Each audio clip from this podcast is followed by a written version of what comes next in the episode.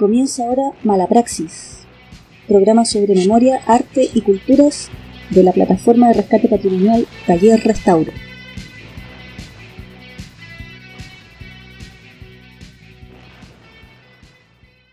Buenas tardes, bienvenidos nuevamente a nuestra conversación semanal sobre patrimonio. Soy Giselle Valenzuela Mujica, a cargo de la transmisión en vivo están Nicolás García Jorquera y Catalina Carballo Retamal.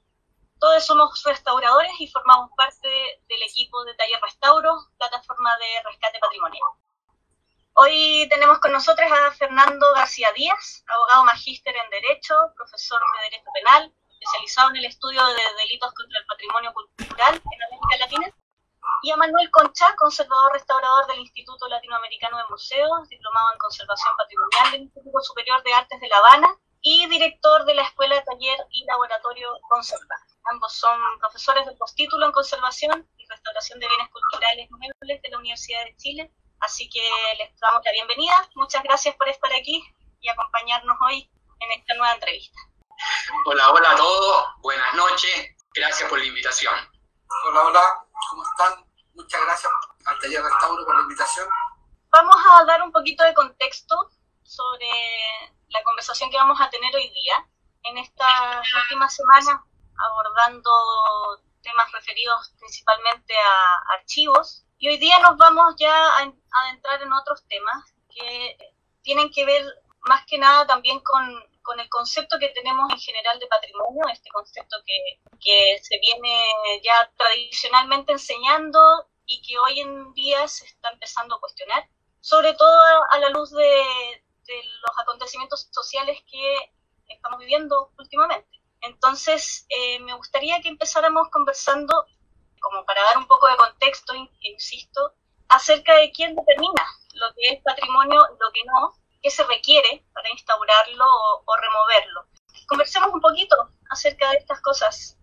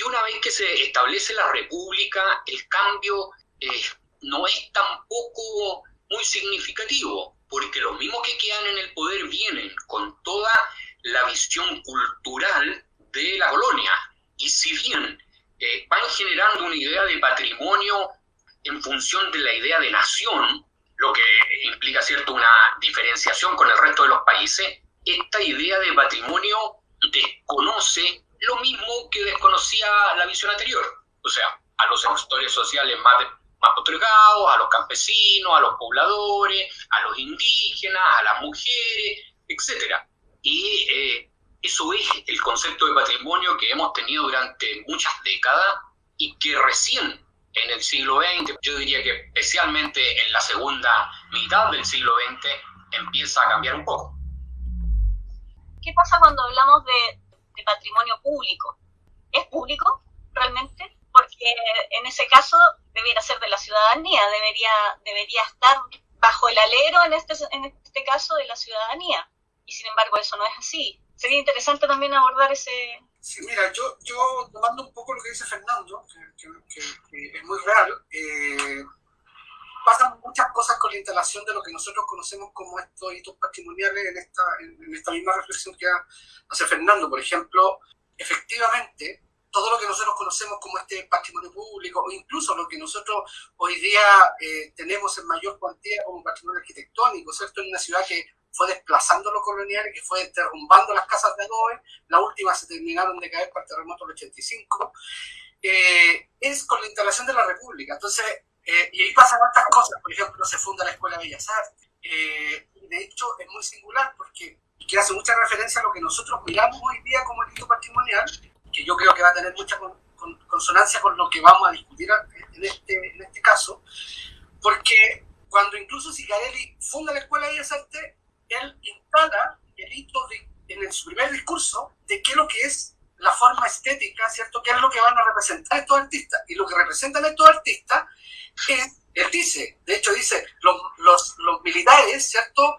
Eh, ejecutaron grandes actos heroicos, nosotros no somos, somos artistas, pero deberíamos entonces ensalzar esos hechos. Entonces, de alguna manera, cuando nosotros vemos esta instalación, en el siglo XIX se plantea que está todo por hacerse pero ese todo por hacerse no son modelos constituidos acá, como había sido el mestizaje de la colonia, ¿cierto? Con artesanos indígenas que reproducían formas y tenemos el barroco americano, sino que derechamente son artistas que se, se forman afuera o que mandan a buscar maestros para que formen a los artistas. Entonces vamos modelando una forma de arte que luego podría llamarse patrimonial, ¿cierto? Porque está en el espacio público, o sea, les pertenece a todos, pero que, que esa pertenencia de todos eh, es más bien la referencia de cómo esta clase que está modelando el país va a instalar todo esto como icono identitario. Y para, a propósito de lo que tú decías, Giselle, hay una cosa que llama la atención, porque cuando la ciudad se va expandiendo, si uno mira la primera ciudad, por ejemplo, eh, después de, de, Plaza Dignidad hacia, hacia la cordillera,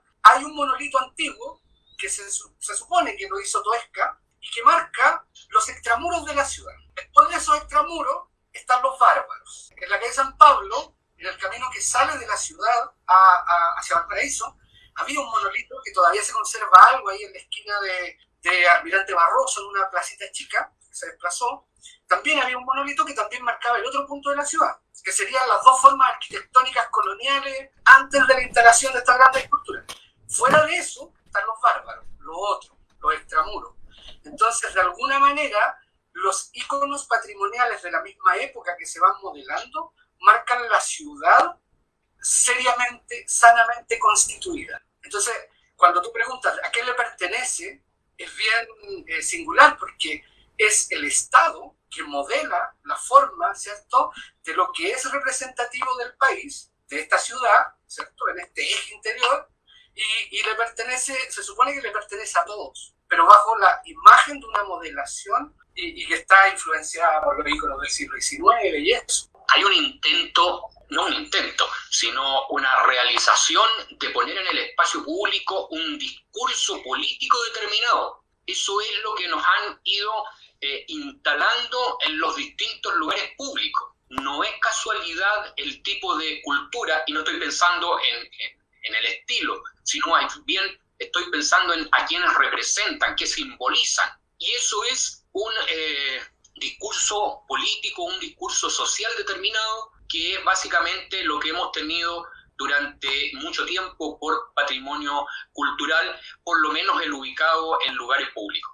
Sí, claro, de hecho, por ejemplo, a uno le llama la atención porque yo, yo más o menos en, esta, en estas reflexiones que he ido teniendo desde el campo mío profesional, o sea, tanto desde el arte como desde la conservación-restauración, eh, me surgen como tres estados. El primero, este, al que estamos haciendo alusión, eh, que yo le llamo la devoción, ¿ya? Eh, porque en el fondo nosotros tenemos un estado que sería como la, la devoción de esto, después el desdén que viene ocurriendo ya en, en, la segunda mitad del siglo XX y luego lo que nosotros hoy día podríamos catalogar como el asedio, ¿cierto?, a este patrimonio. Pero en esta etapa de la devoción si uno se fija, eh, hay varios textos, por ejemplo. Cuando se funda la escuela, la primera escuela de artes y, ornamentos, donde está un escultor extranjero, una de las cosas que dicen es que las obras que se van a instalar en el espacio público, porque la, la manda a hacer eh, el Estado. El Estado la, la, la, pone la plata, trae al, al, al escultor ah, eh, francés que se va a hacer cargo de la escuela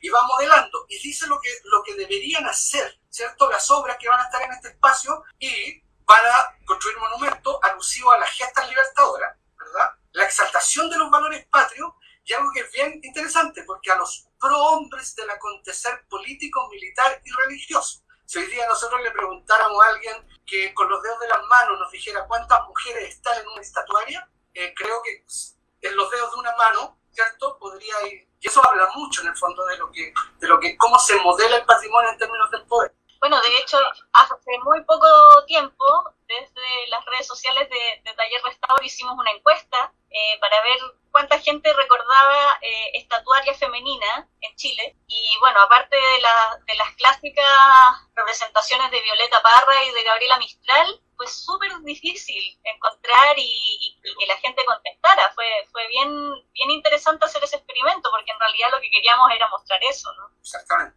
Ah. Y eso es bastante así porque en el fondo tú dices ya eh, la, la, imagen femenina, pero que no sea la diosa Diana o, o la alegoría de la primavera. O sea, que sean mujeres. de la justicia. Claro, porque en el fondo es que, que constituyen parte, que forman parte del desarrollo del país o del Estado. Y que hay muchas pero no estar en la forma, ¿cierto?, de, este espíritu, porque finalmente estos prohombres son en el fondo lo que es digno de rescatar, ¿cierto?, digno de poner en estatua, en estar. Entonces eso es, bien interesante. Eh, hay un texto de Antonio Galler, que un texto de historia, donde él eh, y, estoy, y, es de, de la del siglo XX, entonces la primera mitad del siglo XX, entonces habla de que esa forma estatuaria del hombre a caballo, por ejemplo, ¿cierto? Lo que nos muestra, de muy buena manera, ¿cierto? Es alguien que tiene una jerarquía mitológica, que, que está más allá de la plebe, más allá de la infantería, o sea, en el fondo, más allá del, del chileno a pie, como diría eh, Lagos, ¿cierto? Que está más allá de eso.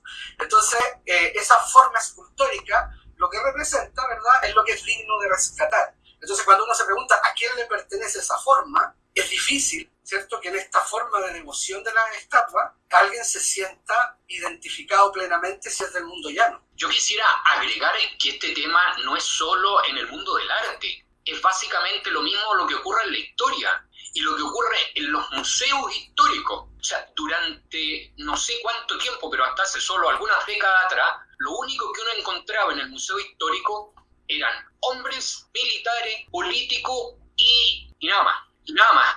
Y es más, cuando había alguna cosa, eh, que fue una de las cosas que me llamó profundamente la atención en una oportunidad, había una sala en la que había un dormitorio, si mal no recuerdo, una cosa así en la época de la colonia, con un vestido espectacular, una cosa maravillosa, y con un mueble, también con un tallado muy, muy destacado. Y el comentario era, mueble que perteneció a la familia tanto y vestido que usó la señora tanto. Y quien talló el mueble o quien elaboró el vestido, personas absolutamente anónimos, claro. Sí, de hecho, por ejemplo, a partir de lo que también preguntaba Giselle al, inicio, lo comentaba Fernando, cuando nosotros, y esto, esto, o sea, esto, que, esto, esto que en el fondo uno relata, hace complejo el trabajo cuando uno está desde el campo de la conservación-restauración, porque, porque una de las cosas que uno tiene que dar cuenta sí o sí hoy día, ¿cierto? Y esto aunque eh, eh, puede hacer mucho ruido en términos de cómo nosotros eh, nos formamos como profesionales de la conservación o profesionales del patrimonio. Si pensamos que de alguna manera las normativas que rigen esta, ¿cierto? los diez mandamientos que rigen la disciplina nuestra, son de la primera mitad del siglo XX. O sea, eh, y de alguna manera la, la, mirada que tiene, ¿cierto? Esta mirada que tiene respecto a qué es lo que se guarda y se conserva, es como la de los rescatadores de tesoros de la sociedad victoriana. Entonces, cuando nosotros decimos qué es lo que vamos a rescatar, qué es lo que vamos a conservar, cuál es la correcta lectura histórica, la lectura correcta y histórica que vamos a rescatar, ¿verdad? No es la que pasó después. Imagínate todos los acontecimientos sociales después del, de, de, incluso después del 1918 hacia adelante en el mundo. Y tenemos una mirada, ¿cierto?, fija respecto a que lo que vamos a rescatar como correcta lectura, histórica es más bien como esto era en el siglo XIX y hacia atrás. Entonces, obviamente que incluso que con muchas cartas nuevas en las discusiones del patrimonio que se han hecho en torno al patrimonio, se han agregado cosas y modificado cosas, tampoco es tan claro eso. O sea, tampoco está, tampoco está tan definido. Y de alguna manera, los profesionales del patrimonio tenemos que empezar a pensar respecto a cuál es la lectura válida que deberíamos conservar dentro de nosotros. Así es. Me encanta este tema, pero porque gusta molestar, porque siempre empezar a, a cuestionar lo, lo, que está establecido, ¿no? lo que es hegemónico siempre termina siendo entretenido. Eh, pero yo me quiero adentrar un poquito en el tema del vandalismo.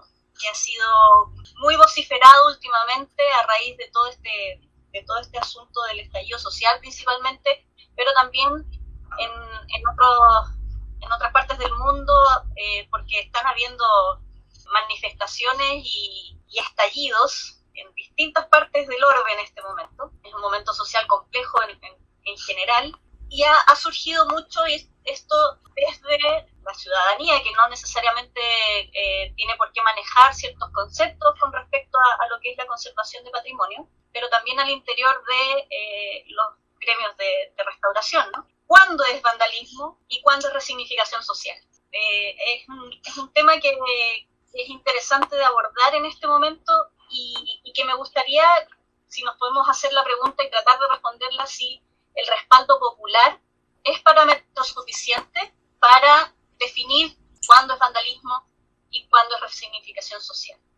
Yo quisiera, perdón, yo quisiera eh, partir un poco más atrás y es eh, recordar que la destrucción del patrimonio cultural que hoy día estamos viendo, destrucción entre comillas, ya veremos qué es lo que es en realidad, si es que constituye un tipo de los múltiples o de las múltiples maneras de atentar contra el patrimonio cultural.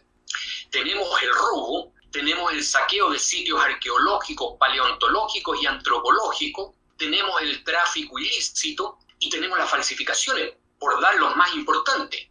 Y yo agregaría otra cosa, este fenómeno del vandalismo, de lo que, o como lo queramos llamar, que afecta a nuestro país en, las últimas, en los últimos meses, fundamentalmente después del 18 de octubre, ni siquiera es el proceso de deterioro más marcado, más notorio, más importante. Tú decías, te referías a lo que era el patrimonio arquitectónico y fue, yo diría, el boom de la construcción el que destruyó más de 400 obras de patrimonio arquitectónico en el centro de Santiago. No fue el vandalismo. Los dos primeros Dakar que se presentaron en Chile destruyeron más de 110 sitios arqueológicos. Entonces, no, no miremos solamente esto. El mayor problema para la conservación del patrimonio cultural lo constituye un modelo económico en donde lo cultural se valora en función de su costo económico. Si la propiedad vale menos o me reporta menos utilidad que el edificio que puedo instalar allí, la he hecho abajo, aun cuando constituya patrimonio arquitectónico. Si el sitio arqueológico dificulta que yo extraiga los minerales o que yo haga la represa o qué sé yo qué, lo destruyo. Si además pensamos que los bienes eh, patrimoniales, y no olvidemos, ¿cierto?, esa agrupación de amigos del arte que había aquí en Chile que nos indicaban cada seis meses que los eh, valores del arte de la pintura tradicional habían subido más que la bolsa y de las de la pintura moderna habían subido menos en la bolsa que, que los valores de la bolsa, una cosa eh, realmente increíble. Esa valoración económica ha significado, por, otra, por otro lado, el aumento de los robos, el aumento de los saqueos y el tráfico ilícito, porque si lo que interesa es la plata, las cosas se van a los lugares en donde mejor pagan por eso. Entonces, en ese contexto de destrucción del patrimonio cultural, yo quisiera instalar esto que está ocurriendo en nuestro país y que solo afecta o mayoritariamente afecta a eh, lo que es el espacio público. Y también, por ejemplo, a referente a los todas estas formas decimonónicas, la, la escultura ¿cierto? que representan a la ilustración del siglo XIX, eh, la empiezan a instalar, él considera que todo el arte colonial mestizo eh, son cacharros, eh, bisuterías, y hay que eliminarlas y reemplazarlas por estas nuevas formas, ¿cierto? Neoclásicas, ¿verdad? Pero mira, ojo, o sea, nosotros también podemos hoy día plantear eh, el daño que se puede haber producido en una iglesia cuando sacaron una imagen religiosa, la rompieron, después del Concilio Vaticano II, con, la, con, la, con el cuestionamiento a los íconos, la iglesia se deshizo, vendió, transó, quemó más íconos, imágenes patrimoniales que todas las que se han perdido después. Y muchas de esas piezas hoy día están en colecciones de Fundo, la colección de Cardoen, piezas, religiosas que pertenecían a la iglesia, pero en toda esta cosa, ¿cierto?, que tenía que ver con una revisión. de esta nueva mirada de la iglesia, ¿cierto? Que uno puede estar de acuerdo o no de acuerdo, estas piezas que hoy día nosotros consideraríamos patrimoniales, se rompieron, se quebraron, se guardaron en bodegas, se vendieron, ¿cierto? Se transaron a lo anticuario y así sucesivamente. Esa pérdida no está catastrada porque fue hecha por los mismos propietarios, pero se supone que los propietarios de eso no es que sea la iglesia, es supuestamente el pueblo, ¿cierto?, que adoraba las imágenes. Y eso nosotros hoy día lo podemos ver, porque cuando hoy día nosotros nos planteamos un proceso de restauro frente a una imagen de esa, seamos o no religiosos, consideramos el factor social. Entonces, eh, esas cosas se han perdido en los textos de historia, pero nosotros tenemos claridad respecto a cómo ese patrimonio se fue perdiendo. Así es.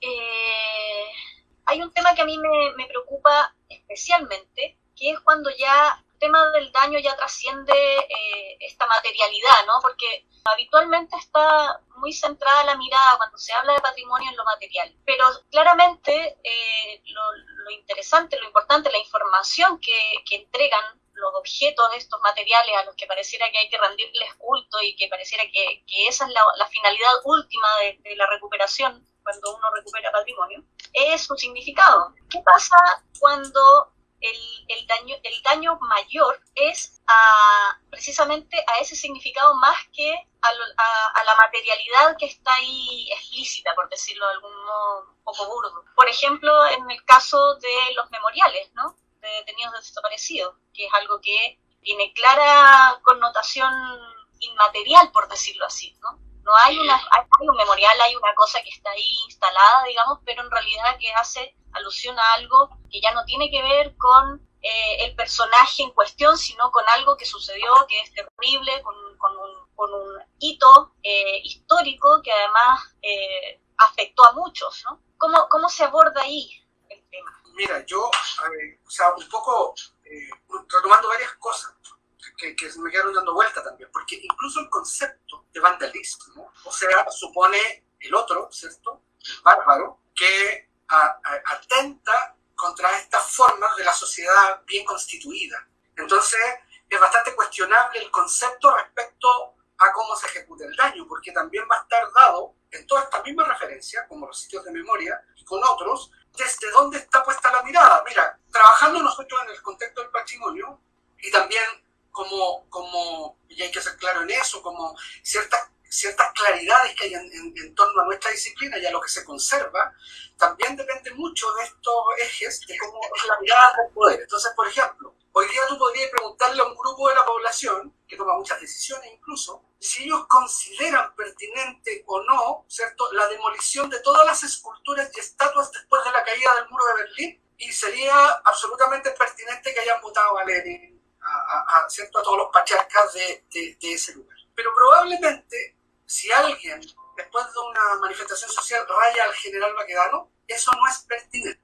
Cuando uno mira, por ejemplo, porque en el fondo, ¿qué es lo que marca el eje de esta, de, esta problemática? La presencia de la escultura del padre Renato Poblete, por ejemplo, en el parque Renato Poblete, ¿cierto? En sí mismo, en este gran sitio, ¿verdad?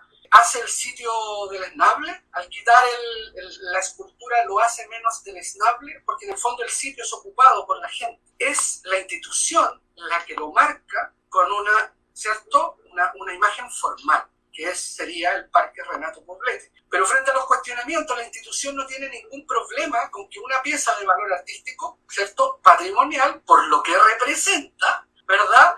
Y, todos vamos a estar de acuerdo a que tú la agarras y la fundas, ¿cierto?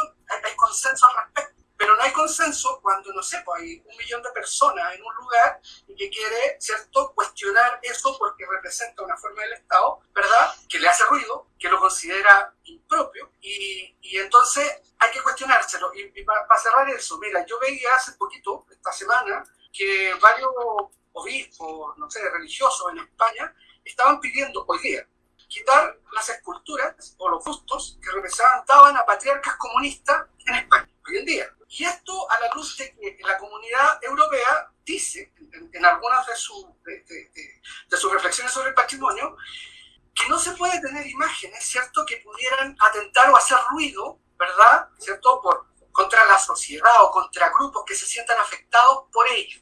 Y entonces cuando miramos las esculturas, por ejemplo, no sé, por, de, los del pacificador de la Araucanía. O sea, sería pertinente que tuviéramos entonces la escultura del pacificador de la Araucanía, o incluso, ¿por qué tenemos esculturas, no sé, pues de Pedro Valdivia y no de otro, ¿cierto? No, de los, los pueblos que habitaban antes. Entonces, esta reflexión, ¿cierto? Es compleja, porque, porque de alguna manera el, el, formato de vandalismo lo que está haciendo es cuestionar, es el otro, el vándalo, ¿verdad? Que cuestiona la institucionalidad. ¿Y quién define cuál es esa institucionalidad correcta? No la definimos los conservadores restauradores. Entonces es un tema social, es una sociedad la que va a definir eso. Yo creo que claramente eh, lo que hay aquí es una lucha por el espacio público, una lucha ideológica hoy día por quien se apropia del espacio público. Un espacio público que estuvo eh, históricamente dominado desde el poder y que se manejó y se impuso con las lógicas desde el poder, hoy día está altamente cuestionado desde elementos que van por el desconocimiento, o sea, hay gente que simplemente ignora absolutamente qué es lo que esa eh, estatua o ese monumento puede significar, hasta quienes eh, buscan destruir el simbolismo que eso representa. Pero eso tiene que ver con un fenómeno social, con un fenómeno histórico en el que la hegemonía intelectual, la hegemonía ideológica, la hegemonía conservadora que tuvimos en este país se murió, se acabó y hoy día está en discusión, en pelea. Entonces, lo que tenemos ahí, más que hablar de vandalismo, es simplemente, en muchos casos, eh, la lucha por construir un nuevo espacio público o por ganar ese espacio público para sectores que nunca se sintieron identificados con aquellos elementos que buscaban conmemorar algún hecho o algo en especial. Eh, y además, al buscar esa, esa identificación, nos topamos también ahí con una, con una contradicción nuevamente, que hemos estado prácticamente hablando de, puras contradicciones entre lo legal, entre lo establecido eh, y lo que finalmente la, ciudadanía hace, eh, cuando hay una intervención como mecanismo de protesta ¿no? de estos mismos objetos que supuestamente son de eh, veneración, por decirlo de alguna forma. y, por ejemplo, no sé, acá vimos mucho estas intervenciones como por ejemplo pintar los ojos rojos tras los daños oculares que, que, produjeron las fuerzas del orden durante, durante el estallido social, eh, o la, el uso de, de, los, de los muros exteriores del GAM, ¿no? como, como forma de, expresión artística también y, política. Y también en, lo que hablábamos hace un rato, ¿no? el, derribo de, estatuaria pública, no solo acá en Chile, sino también en, otros lados, eh, en, Estados Unidos, a raíz de. Del racismo, de las vidas negras importan. Y ahí nos topamos entonces con esta contradicción también eh, con la misma ley que supuestamente protege el patrimonio, ¿no? los tratados internacionales, una serie de cuerpos legales o, al menos eh, por lo menos reconocidos, ¿no? Eh, de forma formal, valga la redundancia, en los que se supone que eh, hay que resguardar la identidad de los pueblos, eh, hay que permitir que la ciudadanía se exprese, etcétera, etcétera, y que refleje cuáles son sus anhelos y cuáles son sus... Y sin embargo, a la hora de hacerla valer, entre comillas, se tapa o se invisibiliza o se trata de negar esta, esta manifestación. La misma ley chilena dice, es bastante clara, ¿no? En ese sentido, Fernando, tú, la conoces más al pie de la letra con respecto a cuál es el, cuál es la, labor de, qué, se entiende por patrimonio y cuál es la labor de las instituciones que velan por el patrimonio en Chile. ¿Cómo entonces podría eh, sortearse esa, si nos pusiéramos en un, en un, en un espíritu de, intentar resolver este conflicto, ¿no? esta contradicción entre lo que dicta la ley y lo que realmente vemos que está sucediendo en las calles. A ver, eh... complejo, pero tratemos, intentemos. Claro.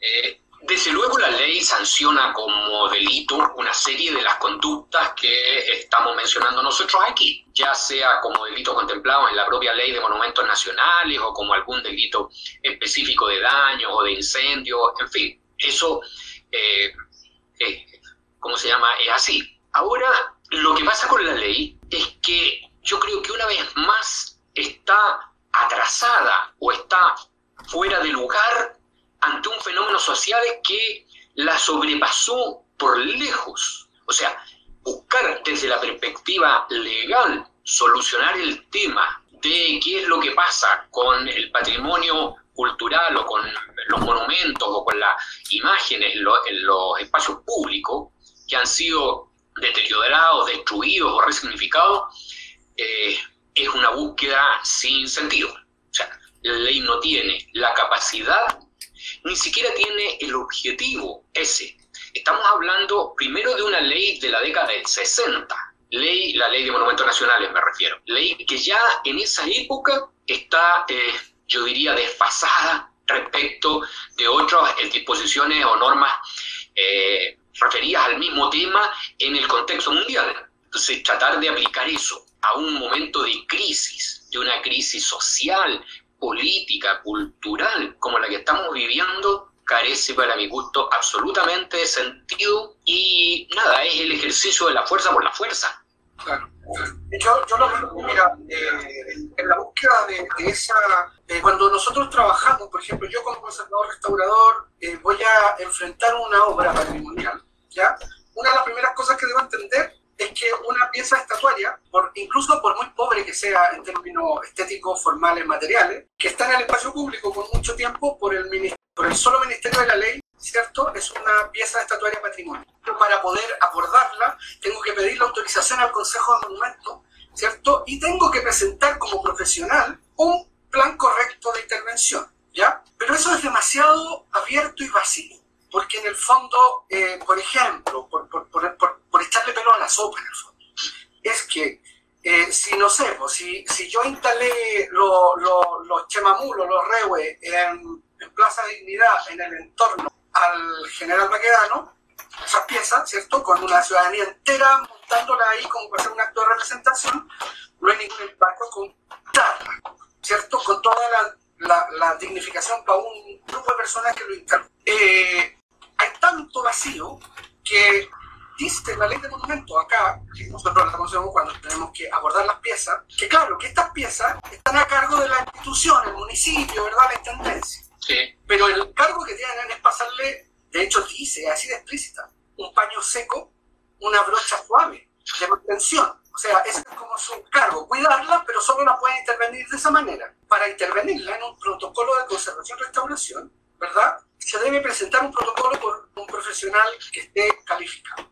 La escultura de Baquedano fue pintada por el intendente como se le ocurrió, la transformó ¿cierto? en una pieza de, de, de, una torta de, un cumpleaños militar y, y la cubrió el 100% con pintura. Eso, a la luz de cómo yo tendría que datarlo en la ficha, sería daño antrópico, vandalismo.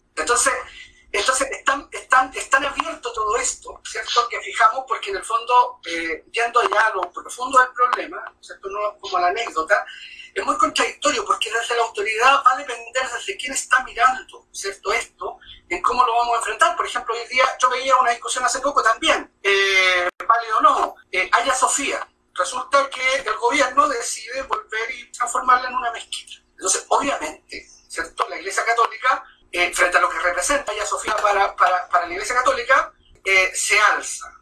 Y con las instituciones en torno a esto. Eh, ¿Demolerías el templo de Santo Domingo de Guzmán de arriba de la, del Templo del Sol en Cusco? Porque de alguna manera la instalación de este, de este templo ¿cierto? colonial, ¿verdad? ejecutado en un momento de la historia, se instaló sobre un templo religioso también, ¿cierto? tan importante como ella Sofía, en una época distinta, en la instalación de un modelo de poder. Entonces, cuando nosotros pensamos en estas cosas de intervención, el patrimonio es tan permeable, cómo va cambiando, ¿cierto? Cómo se va superponiendo históricamente uno sobre otro, eh, estamos muy encima ¿cierto? Como para hacer esas lecturas, pero tenemos que tener conciencia frente a esas lecturas, porque, por ejemplo, para terminar esto, eh, lo que pasó con la estatua, eh, el ángel de la independencia en México, después de, de las marchas, ¿cierto?, eh, de las mujeres, y que la rayaron, y México entero, no sé, ¿cierto?, entró en crisis con, con, estos rayados, y el grupo de restauradora, restauradores con glitter, que serían así como con, con lentejuelas, con, con escarcha, eh, ponen, ponen un acento en eso, porque en el fondo dicen, bueno, pero si el patrimonio, o sea, algo que se daña patrimonialmente, materialmente, ¿cierto? Se puede restaurar las vidas de las mujeres, ¿cierto? Que han sido asesinadas en uno de los países con un nivel de, de femicidio enorme, no se pueden devolver. Entonces, de alguna manera, todas estas marcas o pintas, como llamaban ellas, dan cuenta de ese reclamo. Entonces, cuando nosotros miramos solo el cuerpo material, eh, estamos bien perdidos. Y es por eso que para los conservadores restauradores es una obligación pensar esto desde perspectivas distintas. O sea, no solo de la decisión que yo tomo con el cuerpo material, porque eso lo puedo resolver fácilmente. Lo que no puedo resolver y que sería un daño eh, irreversible es no dejar la cuenta de la historia sobre las cosas. Ahí tocaste un par de temas, Manuel, que a mí me, me interesan mucho. Por un lado, eh, esta superposición, ¿no? Como de, de, hitos patrimoniales, por decirlo así, que, que, no se puede desconocer, que no se puede tampoco remover uno para poder rescatar lo que estaba antes. Y eh, efectivamente esta, esta posibilidad de eh, restaurar, efectivamente, y la necesidad de ir registrando todos esos hitos. Lo que me llama la atención es cómo dentro de, este cuerpo, por decirlo, de, tratados, de cartas, de leyes, de una serie de criterios, etcétera, etcétera, eh, con las que además nos formamos los restauradores y que tratamos de difundirlos y defendemos muchas veces, otras veces no.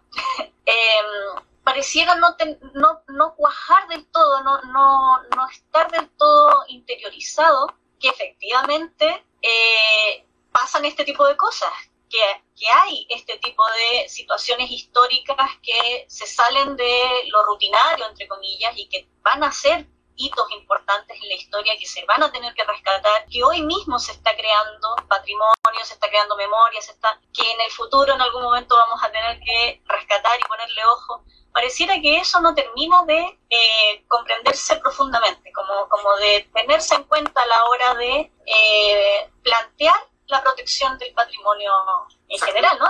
Entonces eso, eso es algo que, que me llama mucho la atención y que, y que, y que es, un, es un tema que yo creo que hay que ir instalando. Además hablaste también de, de, la irreversibilidad, ¿no? Hay un, un hito, un, momento, un, evento en, en, este, en esta explosión que hubo de, de manifestaciones por las vías negras importan en Estados Unidos, en que una conservadora, Madeleine Oden, inglesa, dio un, un recetario para dañar la, la, la, estatuaria pública de los, de los esclavistas eh, de forma irreversible.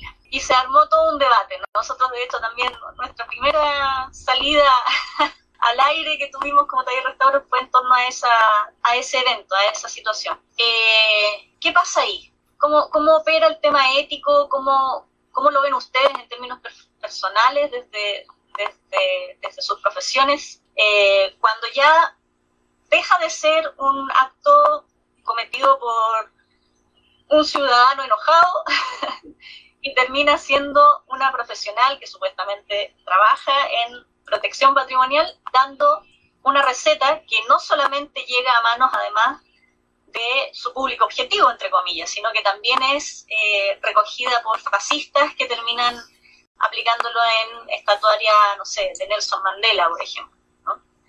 Eh, me gustaría escuchar las opiniones al respecto y, qué, tienen que decir de esa. Sí, mira, eh, yo primero quería recordar algo que, aquí de pronto eh, se pasa de largo, y es que el patrimonio cultural no es solo o no está compuesto solo por objetos antiguos, por cosas que pasaron. El patrimonio cultural lo estamos construyendo día a día. A veces eso se olvida y cuando nos planteamos, por ejemplo, frente a los hechos ocurridos a partir del 18 de octubre, eh, tenemos también en algún momento que plantearnos eso. O sea, allí lo que hubo en los muros del GAM o en alguna parte es patrimonio cultural, es historia, es objeto simbólico que representa una situación, eh, digamos, por decirlo suavemente, inusual en este país, una manifestación de cansancio de una ciudadanía entera. Entonces, no es menor, no es eh, un hecho secundario, no es una cosa eh, anecdótica. Probablemente nuestra historia va a estar dividida, la historia de los, del primer, eh, de los primeros 50 años de este siglo va a estar dividida por esos hechos.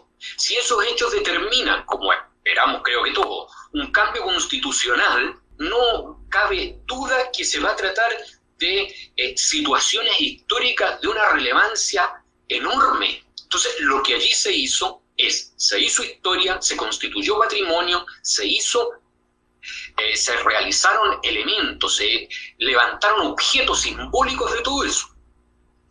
Ahora, eso respecto de, de lo que ha pasado y que por tanto tampoco podemos destruirlos de la noche a la mañana y sin ninguna explicación. Si efectivamente queremos proteger patrimonio cultural y, eh, ¿cómo se llama?, cuestionamos la pintura que se le echó a la, cultura eh, de Baquedano, la pintura de, la gente que fue para allá, eh, también tendríamos que cuestionarnos el repintado que se ha hecho de los muros de Irán. Claro. Bueno, eso por un lado. Ahora, en relación con los consejos de cómo destruir de manera permanente algunas esculturas, no, no tengo eh, una versión, una, un criterio absolutamente definido. Eh, si bien, eh, o sea, es un riesgo. No sé si me atreviera a valorarlo, aunque por supuesto valoro que se destruyan las estatuas de todos los racistas y todos aquellos supremacistas blancos que existan en Estados Unidos y en cualquier parte del mundo. Eso lo valoro. Eh, por lo menos las que están ahí, y en esto, perdón, un, eh, evento eh, tal vez atrasado. No olvidemos que se trata de imágenes que están en el espacio público y el espacio público significa conmemorar, el espacio público significa recordar y debemos recordar aquello que vale la pena recordar, no cualquier cosa por lo menos en el espacio público, si alguien en un museo quiere tener banderas nazi, ya, las ubica en un contexto, qué sé yo. Pero si mañana alguien levanta una escultura Hitler y la quiere poner en un espacio público, creo que no hay ninguna relación. Entonces, eh, en cuanto al, vandalismo, creo que el riesgo eh, de que esas eh, lecciones o esas instrucciones vayan a dar a otros lados es demasiado grande. Sí, o sea, mira, yo, yo tengo una mirada desde mi profesión, ¿cierto? Como conservador restaurador, eh, y que en el fondo claramente disocia los dos problemas. Eh, por eso es que para mí es interesante reflexionar sobre los dos cuerpos, porque nosotros estamos muy acostumbrados, es, muy de y muy eh, snob, hasta snob, pensar, por ejemplo, que cuando nosotros vamos a desarrollar un proyecto de restauro, nos comprometemos con todos los análisis científicos que podamos hacerle a la obra. O sea, ¿eso qué es lo que indica? Indica que somos capaces de restaurar el cuerpo material de la obra y que disponemos de la ciencia para ello. Pero lo que escasamente se hace es recurrir a las ciencias sociales. O sea, si decimos que trabajamos en un campo multidisciplinario, pero es, tan atractivo que ese campo multidisciplinario esté eh, ligado a la ciencia porque nos muestra, ¿cierto?, un corpus eh, muy atractivo en términos de lo que es el análisis de la materialidad. y está bien, es correcto. Pero el otro cuerpo, que yo diría que es tan importante como ese cuerpo material, que es lo que la obra hace que sea patrimonial. Entonces esto es lo mismo que si yo fuera un médico, porque en el fondo me pueden llegar los análisis y, y no sé, es un, es un delincuente, un asesino, y a lo mejor le voy a salvar la vida. El cuerpo material, lo que no supone que el tipo ande libre por la calle y lo que no supone que la imagen esté puesta en un espacio público. O sea, son, son, son cuerpos distintos. O sea, yo puedo restaurar el cuerpo material. Lo que es complejo es que no depende de mí y que yo tengo que obligadamente siempre eh, tener un trabajo multidisciplinario y un trabajo social, porque, porque es lo mismo que decíamos al inicio, ¿quién define el patrimonio? Si en el fondo, por ejemplo, para una familia, la silla de paja en la que el abuelito se sentaba a mirar pasar el día todos los días, es, una, es un objeto patrimonial cargado de valor. Una escultura de bronce hermosa, muy bien restaurada, eh, en el espacio público de un personaje X de los que vemos a diario, está cargada de vacío. O sea, es más patrimonial la silla de la familia, para esa familia, que este objeto para un país de 19 millones de chilenos. Entonces, eh, por eso que digo, o sea, la reflexión multidisciplinar tiene que cruzar todos los campos, no solo el campo de la ciencia, sino que el de las ciencias sociales. Entonces, eh, y, para no esquivar la pregunta, yo no daría la receta porque no es, no es mi tema ni ir a destruirla, ¿cierto? Que es fácilmente destruible. Eh, mi, mi, trabajo eh, dice cómo y cómo puedo resolver el, el, restaurar el cuerpo material, ¿verdad? El tema del cuerpo simbólico, que es lo sustancial en la obra, lo tiene que definir un cuerpo más grande que el mío, o sea, como un corpus total. Entonces, eso es lo que está en reflexión. La Carta de Quebec de 1992 define el patrimonio inmaterial. O sea, cuando se revisa esto que venía de la sociedad victoriana y que nos instala a nosotros, ¿cierto? Los 10 parámetros y nos dice cuál es, el, es la lectura histórica que debemos conservar. Bueno, imagínate, pasa medio siglo hasta una revisión de que esa lectura histórica, ¿verdad?, tiene un cuerpo que es simbólico y que tiene que ver con el patrimonio inmaterial, las fiestas religiosas ¿cierto? Las costumbres, una serie de cosas que estaban pasando de lado, porque hasta ese momento eran objetos bonitos que se podían meter en un museo y se podían transar en el mercado. Entonces, eh, cuando yo empiezo a definir eso, la carta dice, le dice a, los países, le dice, si ustedes no son capaces de definir esto así como eh, en la inmediatez con su institucionalidad, lo que tienen que hacer es recurrir a un campo profesional más amplio para que se reflexione sobre lo que es patrimonial y si ese patrimonio inmaterial o el cuerpo inmaterial de ese patrimonio inmaterial eh, hace mucho ruido, tienen que llegar a consenso. Si nosotros tenemos piezas en el espacio público que no tienen ese arraigo, ¿verdad? O que están cuestionadas ética, moral o políticamente, difícilmente tú vas a tener una sociedad, ¿verdad?, que va a tener cierto eh, arraigo sobre esas piezas. Eh, y las va a entender como objetos patrimoniales. Y muchas veces mucho de lo que se entiende es como, oh, esa es súper cara. Y de hecho es muy valiosa. Y por lo tanto, eh, por ejemplo, ofrece harto dinero por comprar una de ellas, porque vale dinero. No importa que sea algo, ¿cierto?, que signifique mucho para la sociedad. Yo siento que es un poco lo que yo, lo que yo planteaba, que en el fondo eh, esto es como el, el, el, típico lugar común de que y que es muy real, que en el fondo la historia la escriben los vencedores. Entonces, de alguna manera, ¿quién modela? Bueno, si yo me remonto al, plano estrictamente estético, eh, lo que nosotros tenemos puesto en las calles es una escultura neoclásica, una ciudad neoclásica, una ciudad de la ilustración francesa, donde fueron a estudiar los hijos de la oligarquía chilena que vinieron a fundar el país. Entonces, eh, y en esa fundación política, porque eso no supone que antes no hubiese existido nada. Pero todo lo que es lo otro es lo que conversábamos al inicio, es el, es el vandalismo, los bárbaros, los que están fuera de, ¿cierto? de, las murallas. Entonces, eh, ese modelo podría ser cuestionable y para otras culturas podría importar nada, ¿verdad? Eh, una cosa que se me vino a la mente un poco al respecto, y es que nosotros de repente miramos con desdén eh, la cultura del pueblo mapuche, y, tiene mucho sentido porque de alguna manera, por ejemplo, yo que me formé también en algún momento en Cusco y uno dice, bueno, pero los incas construyeron tanto, ¿verdad?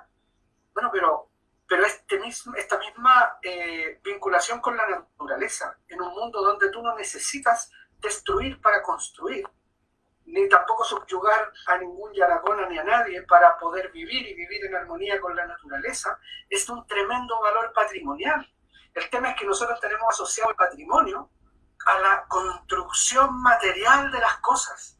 Entonces, eh, siento que en eso es donde estamos en un debe y el tema, y el tema, y, deberíamos ser mucho, deberíamos tener una lectura mucho más, más fina y acuciosa y sentirnos muy orgullosos, ¿cierto? De un mundo que es tan atingente a lo que hoy día queremos tener como mundo, este mundo que cuestiona, ¿cierto? Este desarrollo desmedido, la contaminación, eh, la cultura del, del, desecho, ¿verdad? El, arrasar con todo, eh, en un mundo que está mucho más asociado, ¿cierto? Al medio ambiente. pero no lo leemos así ¿Quién nos instaló que no lo leyéramos así? ¿Dónde aprendimos que esto no era así? Eso, eso lo respiramos desde el minuto que nacimos. Lo aprendimos en la escuela, probablemente en nuestras familias, algunas cosas, en la conversación, en todas partes, estuvo durante décadas escrito que era así. Y cuando recién se empieza a cuestionar, es que muchos nos empezamos a dar cuenta de lo que estaba verdaderamente pasando. Yo creo que tiene que ver también con esta idea de una nación, una cultura. Esta idea de objetos patrimoniales que son venerados por todo el mundo, por todo el país, por todas las clases sociales, por todo, es falsa. Es falsa.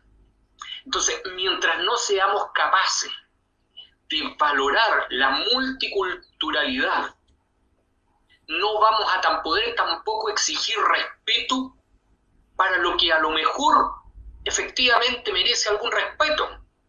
Si ese es otro problema. O sea, no, no podemos pretender que se respete cuando desde, eh, desde la parte oficial, desde el discurso oficial, no se ha respetado mil cosas. Tenemos un sector muy amplio, muy amplio que ha estado fuera de la historia, fuera del arte y que no está simbólicamente representado en el espacio público.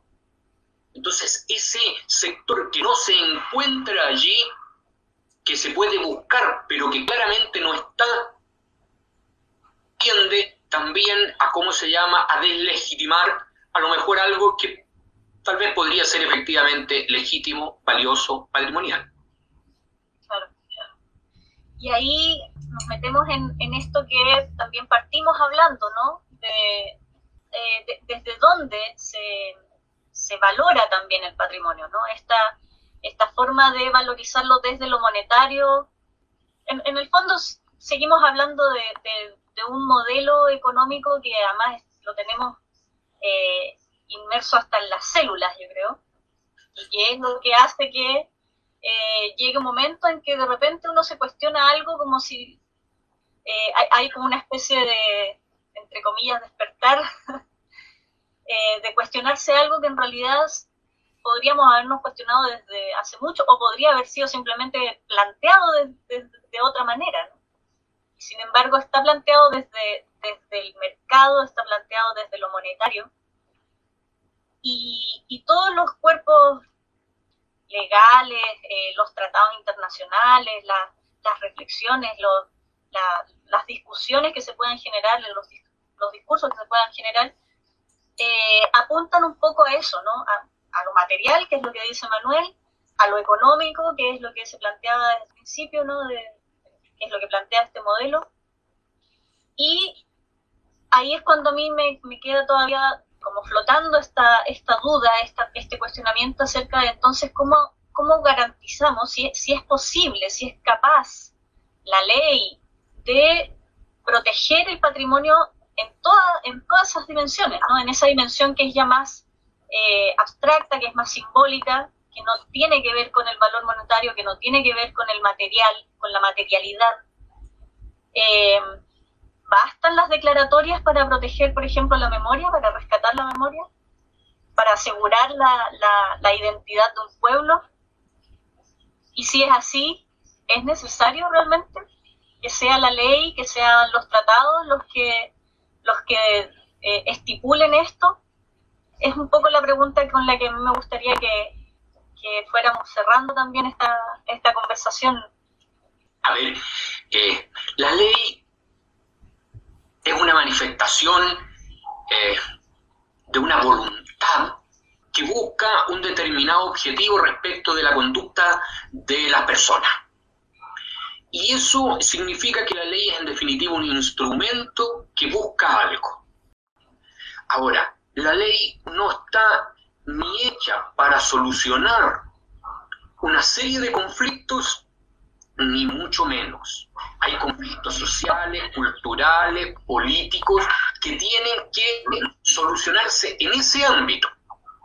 Ahora, la ley puede ayudar en algunos casos, pero la ley también puede ser al revés. La ley puede perjudicar una situación, hacerla aún más insoportable. Cuando por una norma jurídica se consagra, por ejemplo, que un determinado lugar es eh, monumento histórico, puede ayudar a su protección. Incluso puede ayudar a difundir su simbolismo, porque estamos además en un país en donde hay una gran aprecio, hay un gran aprecio por la legalidad. La ley todavía se vende en las calles.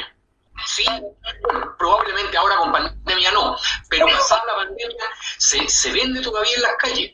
La ley en algunos casos incluso puede llegar a ser incluso ella misma simbólica.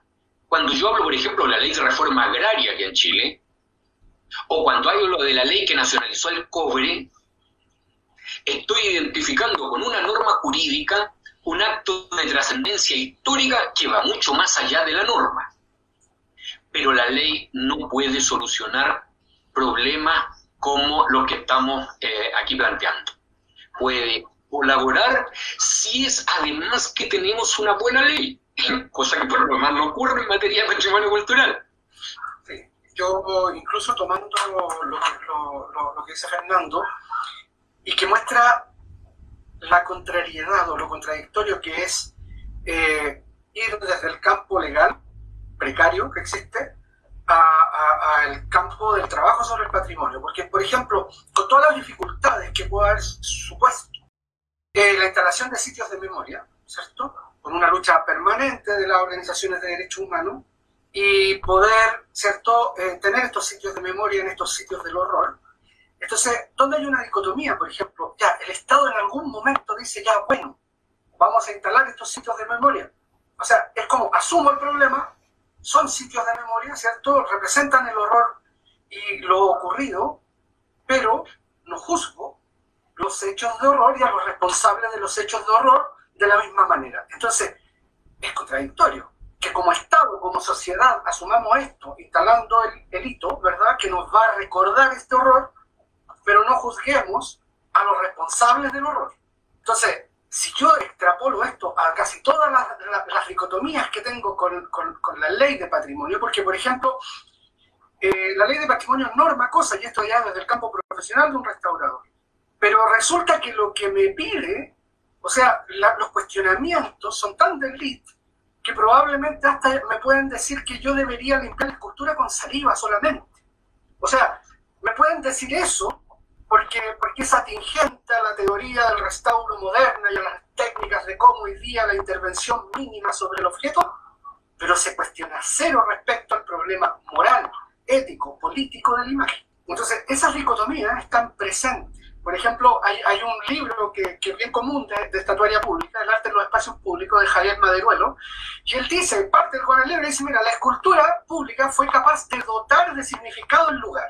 Está pensando en la escultura del siglo XIX y en esta que tú la pones en el centro y después tienes una rotonda alrededor. Se transforma en un hito, se transforma en monumento. Y lo, pero lo, lo paradojante esto dice, y es capaz de dotar de dignidad y significado y nombre al lugar. O sea, la cultura hace eso. Y dice dignidad, significado y nombre al lugar. Nosotros hoy día, ¿cierto? Estamos en la disyuntiva y tenemos un lugar llamado por la ciudadanía Plaza de la Dignidad, porque no considera que esa escultura que, no, que, da, da, nombre al lugar, ¿cierto?, refleje lo que ahí acontece. Eh, no obstante, la autoridad, supuestamente amparado en un contexto legal, ¿verdad?, decide definir que eso debería ser siempre Plaza Baquedano, como se quiera llamar. Entonces, esta contradicción está, y esta contradicción no se va a resolver, ¿cierto? No la vamos a resolver los conservadores restauradores, eh, ni el, el marco legal que está, sino que con una sociedad que sea capaz de definir qué es lo que considera de valor patrimonial, ¿cierto?, para su historia como legado, ¿cierto? Entonces, es una construcción social. Pero podemos aportar también a esa discusión. Sí, de hecho, de hecho, yo creo que es lo que yo digo, o sea, nos obliga como profesionales del patrimonio no solo a estar pensando si limpiamos o no con saliva la escultura, sino que nos obliga a pensar en otro campo, ¿cierto?, que tiene que ver con, con lo que trabajamos. Que además incluso esos criterios que pareciera que son tan estrictos y que se rasgan vestiduras cuando no se ocupa la saliva y se ocupa otra cosa, también son pasados a llevar cuando se trata de tapar lo que la ciudadanía manifestó, o sea, y los primeros en hacerlo son las instituciones del Estado. Entonces eso también es una cosa que, además, tú, tú ahora lo dices, cuando hablas del horror, me surge un, un tema que alguna vez lo tiramos incluso como un poco chiste, ¿no? En, conversaciones con amigos, con la gente del taller restauro también. Esta idea de que el patrimonio es, además de que son las cosas antiguas, son las cosas bonitas. Pero pasa que es parte de nuestro patrimonio también el horror, y muchas veces más incluso, ¿no? Entonces ahí hay un, hay un, un tema que tiene que ver también con este rescate, que incluso la restauración también se queda corta o incluso puede llegar a ser hasta impertinente, ¿no? Porque hay un momento en que uno también tiene que decidir cuándo meter la cuchara, cuándo meter el bisturí, ¿no? Y restaurar, y cuándo conservar, conservar y mostrar lo que, hubo, lo que hay, y para qué irnos tan lejos también. O sea, ya, ya sabemos lo que pasó en la época de la dictadura, todavía hay gente que parece que lo, lo quiere negar, pero lo sabemos, aunque no se haya juzgado a los responsables, pero lo que está pasando hoy en día, lo que está dejando en claro el estallido social y, las mutilaciones oculares y las violaciones y los secuestros, etcétera, etcétera, son parte también y van a ser parte también de nuestro patrimonio del horror, ¿no? El patrimonio maldito que le pusimos en algún momento con algunos colegas. Y yo creo que, es interesante que se vaya poniendo sobre la mesa, poniendo sobre el tapete este tema. O sea, que, el patrimonio no es solo lo antiguo, sino que también lo vamos construyendo, que no es solo lo bonito, que no es solo lo monumental, que no es solo lo material, y que incluso cuando no es lo material, no es tampoco eh, la solución, esta creación de tesoros humanos vivos, ¿no? Que yo también lo encuentro una cosa media cosificante, ¿no? De agarrar a un personaje y convertirlo y darle una plata y, que sea casi como una cosa media folclórica, media como pintoresca, ¿no? No sé cómo, cómo podríamos abordar esta temática de una forma que llegue en el caso de ustedes, ustedes son profesores, entonces, ¿lo plantearían en sus aulas a, a sus alumnos Sí, por supuesto, por supuesto. Yo creo que una de las funciones principales de los profesores es cuestionarnos el mundo, proponer conflictos, más que dar soluciones, llevar a los alumnos a que se planteen si es que no lo han hecho o a que profundicen en algunas cuestiones o en algunos planteamientos. Por supuesto que hay que hacerlo. Y Tal vez el derecho no es la rama que más nos lleva a eso, pero, pero se puede, se puede y se debe hacer. Es más, yo creo que es un tema que debemos ir abordando como, como nación entera. O sea, no es solo o no puede ser solo un problema que resolvamos entre unos pocos especialistas o entre una élite universitaria, profesores, profesionales, qué sé yo qué. Este es un tema que debemos llevar eh, al conjunto de la ciudadanía y solo desde allí vamos a poder tener soluciones que le den, que nos garanticen cierta permanencia a estos grandes temas y a evitar probablemente algunos de los conflictos que, eh, hoy día estamos viendo en el área del patrimonio. Sí, claro, mira, yo incluso, eh, yo lo siento como obligación. En, mi, trabajo de docente, es una obligación para mí, que, que muchas veces, por, por, lo mismo, porque yo no asumo que lo que nosotros hacemos solo es el trabajo sobre un cuerpo material. Eh, yo que trabajo, por ejemplo, eh, mucho obra religiosa y me gusta el contexto de esta instalación en los lugares más perdidos de Chile, eh, uno se da cuenta de cosas, por ejemplo, uno podría decir, no sé, es que el barroco español es fantástico y tenemos unas tremendas obras de cultura policromada, bla, bla, bla, versus una tallería popular chilena ejecutada, imagínate, no sé, en la cordillera de Petorca, en un pueblo pequeño. Y entonces yo podría eh, denostar la pieza y decir que una pieza menor, porque no tiene cierto ese valor artístico que podría tener la escultura quiteña que llegó de allá y echa el pulimento. Pero si yo me pongo reforma agraria de por medio en un campesino que la única tabla de salvación que tiene metido en la cordillera, en, en las condiciones miserables de vida que tiene, es fabricar una virgen a la cual le va a prender unas velas para aferrarse a algo. Eso es el valor patrimonial de las cosas. Entonces, cuando conservo ese cuerpo, cierto material, en el fondo lo que tengo que tener conciencia es de lo que significa ese cuerpo material y entenderlo. Porque, porque claro, es fácil distinguir en la belleza del barroco las cosas, ¿verdad? Pero las cosas que dotan de patrimonio a lo que nosotros conservamos y sobre lo que trabajamos es otro. Y eso necesitamos y tenemos la obligación de comprenderlo. Ese, ese yo siento que es mi trabajo como docente. No solo enseñar las mecánicas y las acciones mecánicas, sino que es comprender el cuerpo completo de lo que estamos trabajando. Así es. Es muy interesante todo esto que estamos conversando, me, me apasiona. Así que nada, pues les voy a dar las gracias por habernos acompañado hoy día. Ha sido un auténtico honor poder contar con su presencia, poder conocer sus perspectivas respecto a estos temas, que además van apareciendo cada vez con más fuerza en las discusiones sobre el, el, el modelo de, de, sociedad que queremos ir construyendo también. Así que muchas gracias por su disposición y gracias también a todos los que se conectaron hoy día a través de la radio del Centro Cultural Manuel Rojas y les dejamos la invitación a seguirnos en redes sociales y a escuchar nuestros podcasts en Spotify y también en la web de la radio Manuel Rojas. Muy buenas tardes y hasta la próxima semana. Esto ha sido Mala Praxis, programa sobre memoria, artes y culturas de la plataforma de rescate patrimonial Taller Restauro.